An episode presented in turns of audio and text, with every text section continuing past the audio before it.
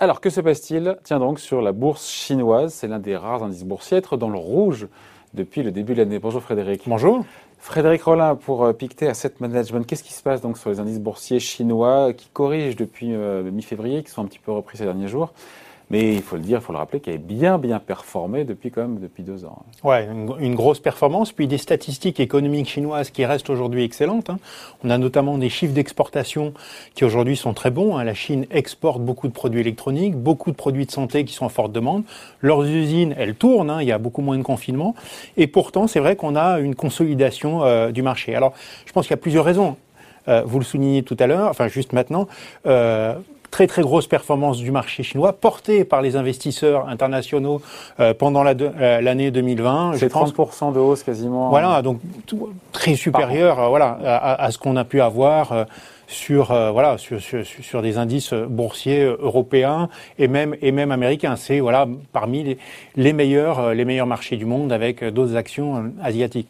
Donc dans l'ensemble, un marché très fort porté par des investisseurs sur le fait que voilà la Chine est le premier pays à rentrer dans l'épidémie, mais surtout le premier pays à sortir du confinement. Donc on va chercher là de la croissance parce que c'est le seul endroit au fond Donc l'explication logique à la correction, c'est la prise de bénéfices. Mais c'est aussi simple que ça.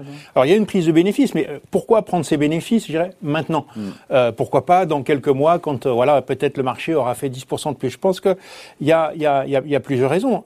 Il y a une raison interne et une raison externe. La raison interne, ce qu'on voit, c'est qu'aujourd'hui, la Chine est en train donc de retrouver sa vitesse de croisière. Alors l'année 2021 par rapport à l'année 2020, c'est une croissance exceptionnelle, pas loin de 10%. Mais quand on regarde le rythme trimestriel, on est revenu déjà en Chine au premier trimestre et probablement au deuxième trimestre de l'année 2021 euh, sur un rythme de croisière autour de 6%. Tandis qu'aux États-Unis, euh, on a une croissance qui va être effectivement assez explosive en 2021, inférieure à la croissance chinoise, mais c'est maintenant que ça se passe. C'est au cours du premier, deuxième, troisième trimestre 2021. Donc en rythme trimestriel, ce qu'on voit aujourd'hui, c'est que les statistiques aux États-Unis, voilà, ça va plus, fort, plus fort. Voilà. Et en plus, on a le plan Biden. Hein. Donc euh, d'un seul coup, en termes comparatifs, euh, les États-Unis deviennent euh, plus intéressants. Donc il y a un arbitrage qui est fait. Ça? Voilà, donc il y a un arbitrage qui est fait. Et puis en plus, ce qu'on voit, c'est que la Chine ayant retrouvé sa vitesse de croisière, on a une banque centrale chinoise qui est beaucoup moins sympathique avec les marchés financiers. L'inflation est quasiment à 0%. On a même une inflation négative euh, aux dernières euh, publications euh, et des taux qui restent au-dessus de 3%. Aux États-Unis, on a une inflation qui remonte et pourtant une banque centrale qui continue de maintenir. Alors, on aimerait peut-être que les taux soient un peu plus, euh, un peu plus bas, mais ils sont quand même nettement plus bas que ceux de la Chine, avec pourtant une inflation très supérieure. Donc, une raison aussi comparative de politique, euh, de politique monétaire. Quand on écoute, Frédéric, les autorités chinoises, à les écouter, ce sont les fonds d'investissement en actions qui sont responsables des turbulences. Alors, les fonds d'investissement en actions, j'ai décrit un petit peu ce qu'ils faisaient, effectivement, la, la, la, euh, depuis 2020. Ils ont été probablement responsables. En même temps, ils étaient souhaités par les, bah, par les autorités. je, pense qu'ils apportent une certaine volatilité au marché. Ils cherchent le juste prix.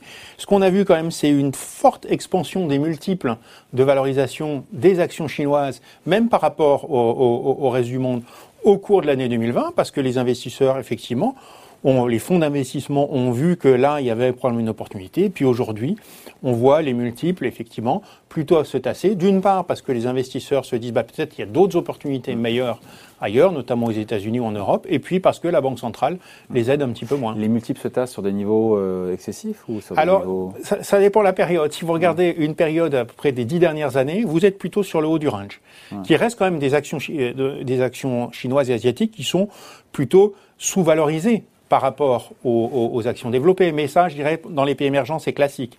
Mis à part l'Inde, euh, en général, les pays émergents, des valorisations sont un peu moins chères que les, les, marchés développés parce que voilà, on estime mm. qu'il y a un risque supplémentaire.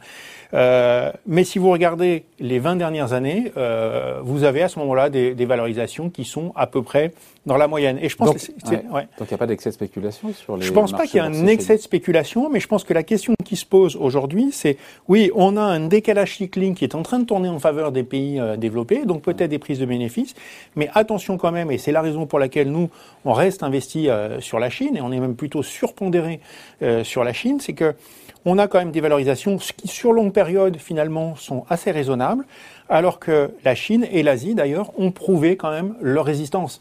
Hein, une des meilleures croissances l'année dernière, une des meilleures croissances cette année, une grande stabilité, une économie diversifiée, des progrès technologiques, des géants de l'Internet.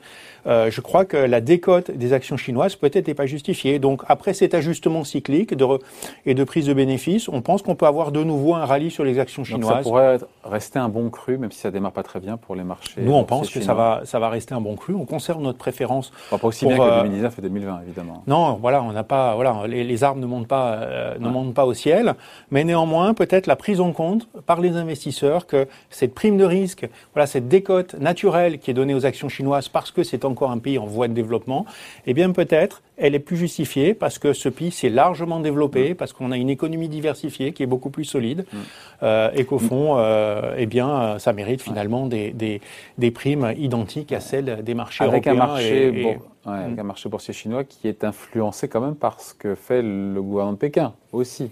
Alors, effectivement, il y, a encore. Ça crée du bruit, ça. Il y, a encore des heures. Il y a des interventions manifestement sur, sur, sur, le marché. Ça, c'est pas toujours très très bien pris par les investisseurs. Les investisseurs aiment bien euh, l'idée que euh, le prix qu'ils vont payer, c'est vraiment un prix qui est naturel, qui est économique.